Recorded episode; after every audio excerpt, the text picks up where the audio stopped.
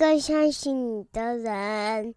欢迎收听电玩店，我是店长迪恩。本期节目依然没有人夜配，不过没有关系，这就是回到我们日常生活的节奏。那转眼之间，其实也蛮多集没有人赞助，那没关系，我们还是秉持一个正向的态度去出发。那既然没有人赞助，那我就来去跟大家分享一个，就算是我自己去赞助别人的一个好东西，就是。上次在听那鸡来树的某一集，他们刚好跟那个什么天天口罩有做个合作嘛，然后那时候就抱持着一个算是好奇心的一个状态之下，就来去订购了他们的一些口罩。那么口罩真的是不夸张哎，就是他们的那个呃标榜就是所谓的三倍透气度嘛，所以呢戴起来第一个你就瞬间觉得蛮有感觉，就是诶它的整个透气性就是比一般口罩强。那当然那时候。驱使我想要去订购的一个最主要的原因是来自于它的那个所谓的减压耳带的设计，因为对于我们现在虽然说已经维持二级蛮长一段时间，然后但是我们公司的规定就是你每天就是整天除了中午吃饭的时候可以拿掉口罩之外，你就是大概将近八个小时的时间你都是戴口罩在生活，所以变成是说，我觉得每次常常那种下班回到家之后，我就发现哎耳朵其实蛮痛的。所以那时候看到那个所谓的减压耳带的设计，就整个很吸引我，然后就订购来看看。然后当然我也帮我小孩子同步订了。那我发现说，其实这东西真的还蛮不错的，就是说，诶，它的整个减压耳带的设计让我觉得很舒服。就是它并不是说有些那种，就是它可能不是耳带的设计，而是那种像是那种带子式的设计。它就真的就是一个耳带，只是说好像透过一些增加它的弹性啊，然后增加它的弹力等等，所以让我们的整个耳朵是处在一个很舒服的状态。那总之，我现在自己定了之后，我觉得还蛮满意的啦。然后那个耳呃，一个口罩算下来大概是七块多嘛。那七块多其实换算起来也比传统的口罩可能贵一点点，但是我觉得它换到的那个舒适感，还有整个戴佩戴期间的那种爽感，真的是还蛮强的。我觉得多花在几块钱，其实我觉得还蛮划算的啦。那小孩子部分的话更不用说，就是它有一些很呃算是蛮漂亮的图样嘛。像我帮我小孩子订的是一个恐龙造型的那个东西，我觉得还蛮酷的。然后对于他一个。三岁多的小孩子来说，他接受度蛮高的。然后那时候跟我一样，他戴上去，他也是说，哎，感觉真的就蛮舒服的，在那个所谓的透气性上面啊，真的是还蛮赞的。所以我觉得大家如果有兴趣的话，可以去看看所谓的天天口罩。然后好像你就打天天口罩，基本上就会有。那只是说他现在比较麻烦，是蛮多，好像样式现在应该都是缺货当中了。所以那时候我算是还蛮幸运的，因为我算是呃拖了一阵子才开始决定说来去订订看。然后我算是有订到所谓的什么陨石黑。就它的那个也是蛮 gay 白的，就是一面是那种传统口罩的一个样式呢，另外一边是走那种类似于绒布状的一种设计，也不是说像绒布，反正这种特殊材质的设计，所以就觉得整体戴起来是真的还蛮赞的啦。那再来是它的那个呃鼻梁的部分，好像鼻压条它也是有它的一些专利，那我觉得只要看到专利就先给尊重，因为它的专利好像是说它不是用传统的所谓的那种金属式的那种压条，而是他们有类似于那种那种。好像是呃枕头还是什么细胶枕头上面用的那种就是材质，所以它会让你说整个那个就是服帖性会更加的强。好，那我觉得其实花个几块钱去体验一下，我觉得还不错。那我自己是觉得戴上去的那种有感度啊，其实还蛮强的。所以我自己就觉得，哎，虽然说没有厂商业配，不过对我们自己来讲，我觉得好东西就是要让大家更清楚的去掌握嘛。那我觉得我最近对我来讲，我觉得生活上很想让我主动去跟大家分享的东西，就是这个天天口罩。那我觉得就是呃，对我来讲，基本上耳朵不会痛，然后透气性很好，然后再来是价钱可接受，所以基本上就是一个还蛮符合我期待的一个商品。所以最近的生活就是先从这个当做一个开始。那当然，最近小孩子都还是在月子中心，只是呢，呃，以前呐、啊，就是像我老大那时候在月子中心的时候，他反而每天有时候会有一点，就是稍微醒来的时间可以跟你做一些互动。可我老婆最近比较担心的是说，哎，感觉好像我的女儿睡蛮长的。那那什么，稍微去回推一下，她一天大概可能要睡到二十二个小时左右。那虽然说很多文献有告诉我们说，其实呃新生儿有的大概是二十到二十二个小时的睡眠时间不等，所以说都算正常。只是可能因为对比嘛，并且老大你有机会跟他做一些互动啊，可能在床上陪他玩一下什么。但是这呃这个二女儿目前来说，她的睡觉时间真的是相对比较长。她唯一有醒来的时候，都是通常感觉到肚子饿，然后才起来。所以变我老婆就蛮担心的。可是我自己有在想是说。因为我们那时候都听过医生跟我们讲嘛，其实新生儿因为他不会讲话，所以我们要判断他的身体健康的状态，不外乎就从他的所谓的食欲啊、体温啊，跟他的活动力这几个条件去做判断嘛。那看起来他的食欲好像还不错，因为我老婆说他现在以每天一百公克左右的速度在往上成长当中，所以变成说他其实在消化吸收啊，跟在吃东西各方面好像看起来没问题，那只是就是比较爱睡觉。那当然，呃，也有可能是说他真的就是一个所谓日夜颠倒的小朋友，就是说白天在我老婆的房间里面，可能就是很爱睡觉，可能但晚上推进去婴儿室才正是他活力比较旺盛的时候，这个也说不准。那当然，我们有试着去问过那个就是婴房的那个呃护士们，他们就讲说，可能也许是小孩子的个性都不太一样嘛。那对他们来讲，其实一天睡个二十几个小时，其实都还蛮正常的。那只是说，当然身为母亲的我老婆，她就会比较紧张了，所以变成是说我能够做的事情。除了陪伴之外，那当然就是给他一些我自己觉得不要太过于紧张的一些回馈啦。那只是说这种东西，当然就是还是有赖说，哦，我们持续看到他的发展怎么样再说。因为毕竟小孩子现在他就真的就是不太会讲话嘛，他应该说不会讲话，他唯一能够给你互动都是透过他的一些反应、反射或者他的哭泣嘛。所以我们现在只能够透过这些东西来去做一些判断。那不过最近的生活除了小孩子之外，就是小孩子啦。说实在的，你也没有太多呃新奇的东西可以来去刺激你现在生活，因为你基本上。每天的生活就是像我去下班接完大儿子回来之后，就把该做的事情做完，然后安抚他的情绪，或者陪他去玩一些有的没的一些活动之后，我们就去月子中心。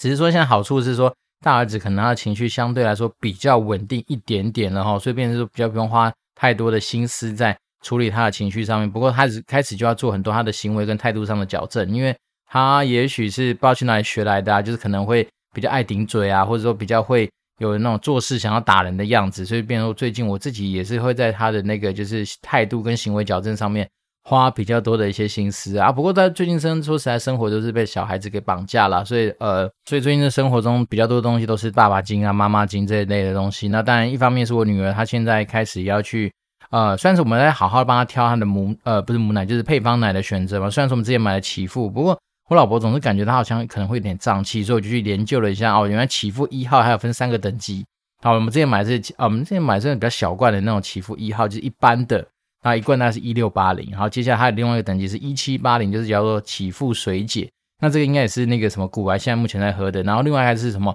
启赋有机。好，那这个东西我问了店家了，他们说这三个的差异就是一般的其实来说就已经够强，因为一六八零其实已经吊打市面上很多品牌的配方奶。就算是蛮贵的，那当然他是说启赋他们主要是他们有一个配方是可以让啊钙质的吸收比较完整，所以小孩子比较不容易便秘。然后这东西也是跟母奶的配方比较接近。好，那启赋那个我刚刚说的有机的话，你把想象加两百块，它的贵就贵在说，他们好像是从它原物料就是牛奶的养殖上面，就是那个乳牛的养殖上面，好像就是走有机的一个呃来源吧，就变成说它整个配方的过呃部分会比较好。但是呢，它的分子还是属于比较大的。那要真的要到小分子的话，就要买刚刚说的二第二个等级，就是所谓的启赋水解，大概就是一七八零等级的。那它的另外一个好处就是说，比较能够让小孩子不容易胀气。所以那时候一听到不要容易不容易胀气，就直接就又加了一百块去买了这样子的一个东西。那我自己老大那个时候比较特别，我记得我老大成长的时候算是一个呃混搭式的一个养法。他那时候就是。好像白天喝启赋一号，然后晚上就喝那个能恩全护一号，所以变他是其实把两个大贵商商的品牌直接就是南瓜进他的肚子里面。然后那时候也蛮神奇的是，他这样子配的喝，他也没有什么太多不适应的状况，也没有什么胀气啊，也没有什么呃便秘这样的状况，所以我觉得他算是一个也算是蛮特别的一个小朋友。只是他到了三号的时候，启赋就不行了，因为启赋分子可能还是比较大，他那时候开始肠胃就有点不太适应，所以我们到时候就全部换成所谓的。能恩全护啦，好，那今天这一集可以讲好多有种有关这种品牌的东西，并不是要做业配，而是说我就是把我自己生活上在用的东西就分享给大家。那当然，我的一个观念是说，其实有时候小孩子的钱啊，说实在的，你也没办法省，也不太需要去省的原因，是因为你说现在啊、配方奶可能一罐差个几百块钱好了，也许你说他喝他个一两年、两三年，也许差个几千块、几万块，可是我觉得这种东西就是这样。啊、呃，我自己是买个心安、啊，就是说，呃，一面你说他什么成长哪里出现一些状况，然后怪我们说没有给他一些好的资源，所以我那时候跟我老婆是说呢，如果可以选择在我们自己经济能力可以负担的情况之下，就尽量给他一些好的。那我觉得这种东西当然它不可逆啊，所以你也说不准。所以我那时候单纯只是从这个就是呃类似直上，好，直上没什么好去那边就是呃怨怼的一个状态，就来去进行这样子的一个消费。好，那今天这一集啊，想跟大家稍微分享一个，就是呃，我最近在完成的一个专案，就是在做那个呃一支动画影片。那稍微跟大家讲一下什么叫动画影片，就是说现在其实蛮流行一种叫做 explainer 的影片。那 explainer 呢，你把它想象成就是可能透过动画啦、二 D 动画，或是有那种白板的，就是那种 whiteboard 的那种方式的 whiteboard animation 的方式。来去做所谓的 explainer 的影片。那 explainer 呢，它其实就是把它想象成是现在蛮多呃这样的动画，就是来去解释一些东西。那解释的东西可能是产品力的介绍啦，然后可能有些人来做企业的简介啦，或者说呃有些学校科系在做招生上面的招招募，他们都可能会用到这种所谓的 explainer 影片上面的一个呃手法。那这东西啊，那时候我会有这样的想法，单纯就是因为觉得说，哎，其实有时候在介绍一些东西，你透过文字或图片，其实还过于的比较呃生硬啊。那毕竟我们要选择一些比较活泼的手法的话，那我觉得像 Explainer 这种动画影片就会是一个不错的一个选择。那当然我自己不会做嘛，所以变成说那时候一开始就找了一些厂商。那我觉得在找厂商的过程里面呢，其实我还是要用之前跟大家分享过的一些指标来去做一些评估，所谓。包括说他对于他们的范例程度的一些提案的用心程度啊，然后他们的提案的一些呃手法有没有符合我的期待，然后再来是说他们整个在你跟你沟通的过程里面，你有没有感受到说，哎，他们真的是啊蛮花心思在了解你这家公司，然后再来是他们在跟你沟通的时候，他们的一些回应的方式跟效率，这种东西有没有符合我们的期待？那当然，另外还有一个东西就是要考虑它的成本嘛，因为我知道其实这个东西又是一个像是装潢的市场，就是说这种东西一样是。啊，在做动画，好，那它的报价的那种范围其实差异还蛮广的。那普遍来说，业界他们目前的做法就是那种用秒来计费，所以用秒的话，有可能最便宜的可能我有看过一秒是大概三百块钱吧。那贵的话，一秒上千块都有。那甚至是有的是那种你看起来就是那种，嗯，可能是以公司规模来进行进行这种东西的经营嘛，那它的报价可能就会比较贵。那我们举例来说，如果说正常，我觉得比较可以接受的范围，大概就是呃。一秒大概是五百块钱左右，应该算是还可以接受的范围。所以你这样算，一大概一分钟就是三万块钱左右这样子的一个计价嘛。那当然，另外随着你可能对于影片有些其他特殊的要求，举例，比如说你要有多国语言嘛，例如说你要上不同国家的字幕，你可能要有一些多国语言的配音，那他们可能就会在就是动画以外再去加上额外的一些费用。好，所以变成是说。呃，这个东西当然，我觉得其实我们之前跟大家介绍过那个 Pro 三六零的那个外包网啊，其实上面还蛮多这样的人才跟这样子的一些呃个人工作室可以去找，尤其是蛮多动画师，他们其实有经验之后，啊、我觉得在沟通上面呢、啊，甚至他们对于品质的产出，我觉得都还蛮不错的。只是说，当然因为一样是做动画，那你就会发现有些人的那种，就是他个人习惯的风格，可能就会跟你稍微不太一样。所以这时候为什么就希望说要去做一个提案啊，或者说做一些他们作品上面的参考。的原因，也就是想说，哎，你至少要抓出来说他们擅长的一些风格，因为一样是叫做动画，可是动画的形式有很多种，像我们刚刚说的那种白板式的，就好像一支笔在你前面画画，把一些图形给画出来，或者是说他真的是帮你去做所谓的二 D 的一些向量的图，或者是说他们可能是有办法做到，哎，一半真实一半向量图这样子的一个方式，甚至有的是那种全卡通，那光是卡通的部分也会有不同的风格嘛，比如说欧美系的、台湾系的，或者是说。呃，就是那种纯粹黑白的那种线条，所以还是蛮多元的。那我相信，如果真的有这样的需求的听众，你可以自己去看看，你就会发现说，哦，原来其实这就是我们刚刚所谓的动画，它就有它不同的分类。那当然，我觉得这时候就是你有赖跟动画师，就是跟那个所谓的外包厂商去好好沟通的时间点嘛。那我们那时候在做这支影片的过程里面，我觉得光是前面找厂商，其实花了不少时间。那一方面是因为我那时候花了蛮多时间去消化。好，各个不同厂商他们的强弱项，因为你可以看得出来，有些厂商他特别针对于就是呃所谓的那种某种类型的动画，他们会特别擅长，所以他们的作品大概你可以抓出一个比例，就是诶大概百分之多少的比例都是朝向这种类型的动画前进。那再来是说，因为我们自己做动画的一个目的是要对国外的一些客户去做一些沟通嘛，所以变成是那时候我特别去请他们多。啊、呃，提供一些说你们有没有做过那种就是给国外客人看的那种所谓的就是以外国人的思考逻辑跟思维出发的动画，那你就发现有些人可能真的就是比较没有这方面的一些经验，所以他可能就是在回应你的过程里面，你就会感觉到说啊，原来他的东西其实真的还是比较偏向于就是呃中文居多，或者是说他的思维就是以台湾这边的需求来做一个出发。那也有些真的是有服务过那种国外企业的，像是有做过娇生的，啊，有做过一些那种国外。大厂的一些动画经验的那些呃作品，你就发现哦，他们那种风格真的就是好像感觉一开始就在跟老外做一些沟通跟说明的一些那个呃设计，所以我就觉得从那种过程里面，就可以发现说哦，光是做这个动画，其实它光是前面找厂商就会占掉你蛮多的一些专案上面的时间，那接下来开案之后呢，当然不外乎最重要的就先把脚本给勾勒出来嘛。那我觉得制作动画的过程里面，确实其实说实在。脚本大概就占百分之八十的决呃成败因素，因为脚本它其实就就能把它想象成是一个你今天一个电影里面的剧本嘛，那它这东西能不能走得好，其实呃就是会影响到大家愿不愿意看下去的一个很重要的关键。那那我那时候其实也没有想太多，我基本上还是要维持我们的大原则，就是起承转合这四个地方去把它照顾到。那我们既毕竟是要跟国外客户去做我们想要做的一些沟通嘛，所以我们在起承承转合的安排上面，其实就环扣在说怎么样去把我们公司的一些东西做一些比较精简的一些呃整理，好，所以变成会从一开始就是先告诉你我们多屌多强啊，然后中间承接的部分还是继续讲我们很厉害啊。那转的话，当然可能会稍微提到说，哎，除了我们自己多厉害之外，那有没有哪些东西是你可能比较不知道的一些小秘密，我们把它勾勒出来。那做结合起来，就是把我们最重要的，就是有描述我们自己企业的一个核心的东西，在最后用也许一句话到两句话去把它完成。那大家也要知道，其实，在做这种动画影片，因为毕竟它是以秒计费嘛，那再来是说，有时候实在的人的耐心其实是很有限的。所以当时我们在做这支动画影片的时候，其实我们给自己的时间设定大概就是一分钟到一分半，顶多一分半的一个时间就已经是极限了。这样的东西来去做规划，所以我们刚刚讲嘛，如果假设你一分钟是啊一秒钟是五百块钱的话，那你大概这支影片，也许你大概就准备个呃大概六七万七八万，可能就可以搞定一支就是由专业的动画师帮你弄出来的一支动画。那当然那时候我在报价的过程里面也有那种就是厂商一来就是看起来因为他们就是感觉蛮强的那种所谓的动画制作公司，然后一报就跟我就报个二十几万，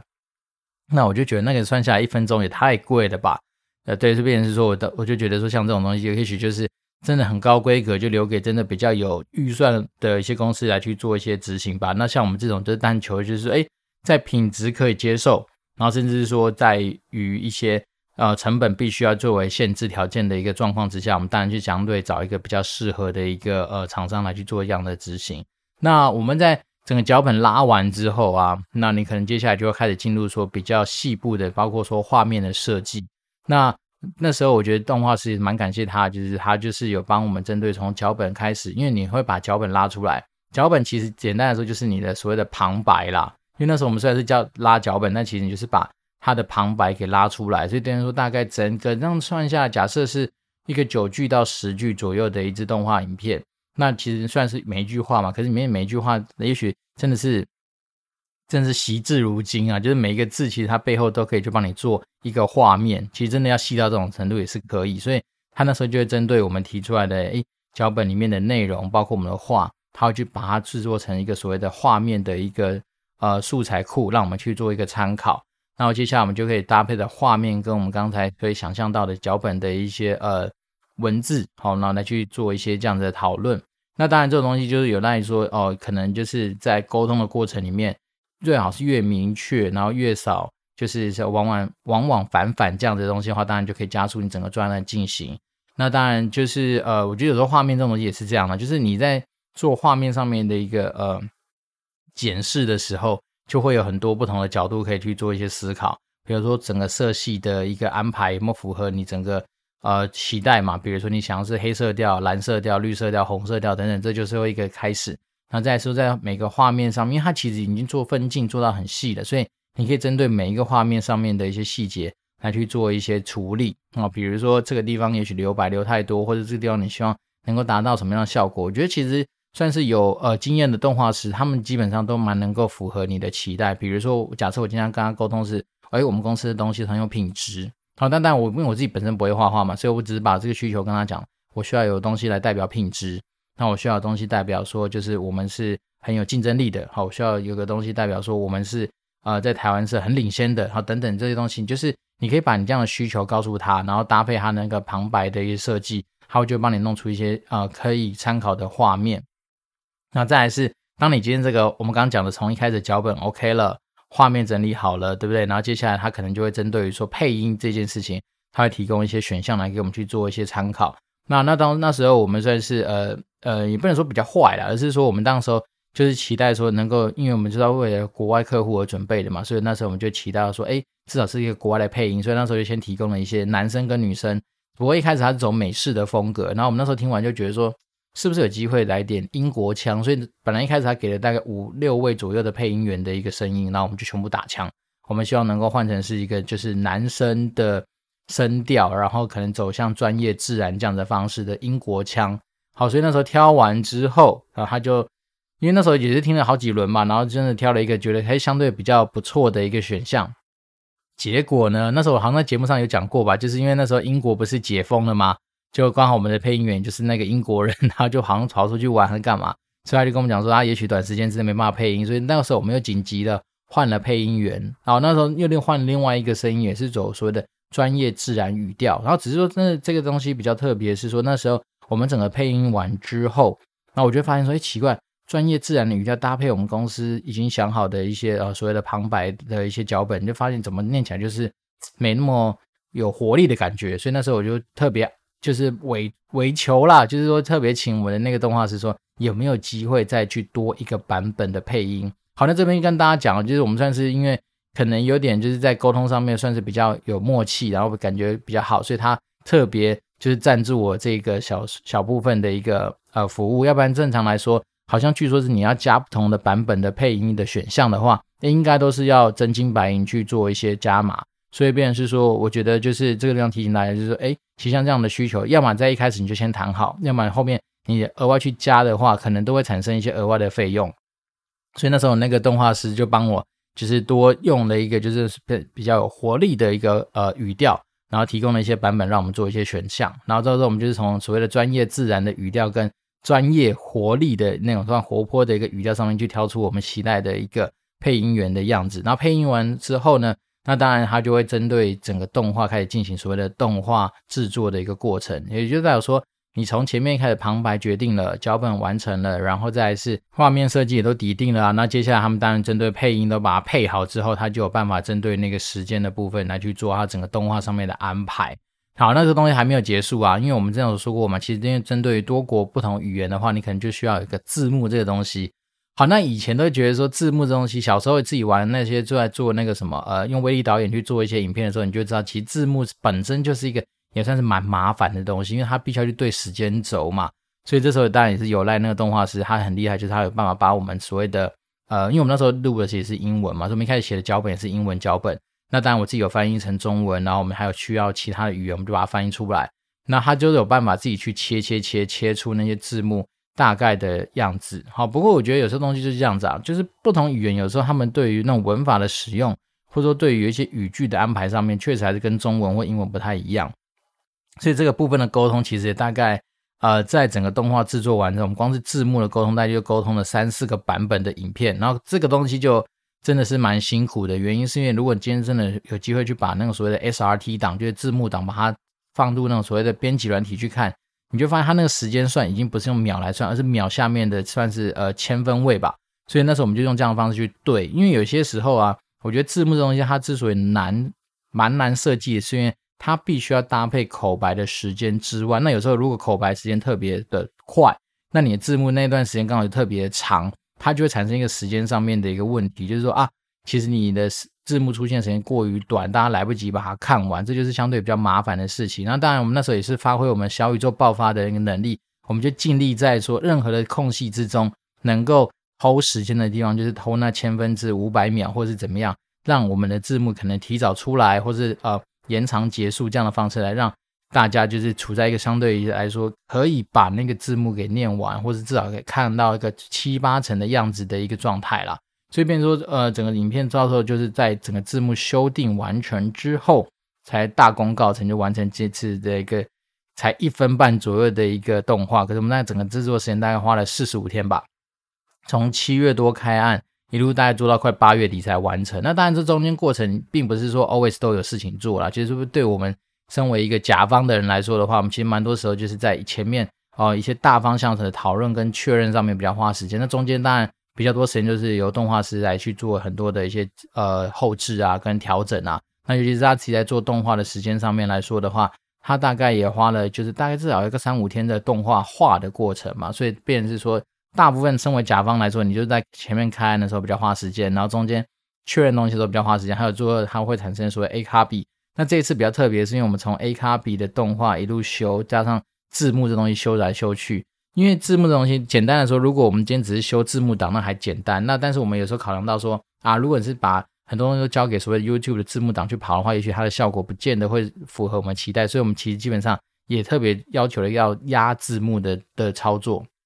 所谓压字幕的功的概念，就是说我在我的影片制作的时候，我就已经把字幕给压上去了。好，所以这东西压上去的时候，那当然就是随便你今天压了一个中文版，就会一个影一个中文版的影片出来。那你压了一个啥？假设西班牙文，又一个西班牙文的影片出来，所以变成它其实说产出的成品上面，你每次只要调一次的字幕，好，你要你感觉好像只调一个，但其实它搞不好联动到是四五个档案也说不定。所以变成说它这种整个过程来说，我们就从 A copy 一路改到 G copy 才完成了这个案子。那我觉得这个东西让过程都是一些学习的。所谓的学习是说啊，你会更知道说哦，原来其实有时候你想象的东西，可能真长官要的东西，也许不是那么样的贴切。好，那我们当然就会做很多的磨合跟一些修正。那当然不外乎就是尽量把握一些算是比较能够呃互相来讨论跟互相能够有一个共识的方向来去进行。那我觉得这整个过程，你说要说有什么困难吗？其实也还好，因为这个案子算是有在我自己的时间呃设定的范围之内把它给完成。那只是当当然中间过程